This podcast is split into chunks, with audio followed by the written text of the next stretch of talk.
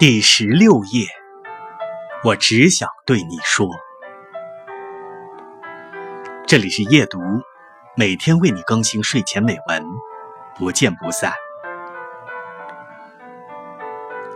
这是一个矫情的时代，有人用朋友圈释放情绪，有人用它记录生活，还有人用它向喜欢的人暗示心意。喜欢你的人，自然会懂你的话里有话；不喜欢你的人，就算看出你的欲言又止，他也会一直沉默。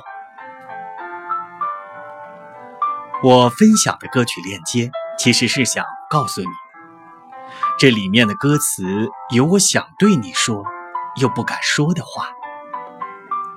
我晒的电影票根，其实是想让你知道。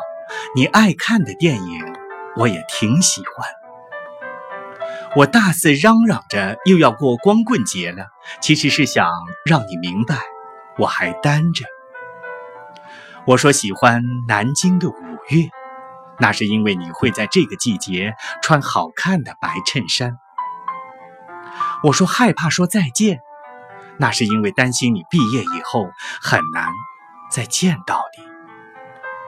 没错，我发了那么多的朋友圈，就是想要引起你的注意呀。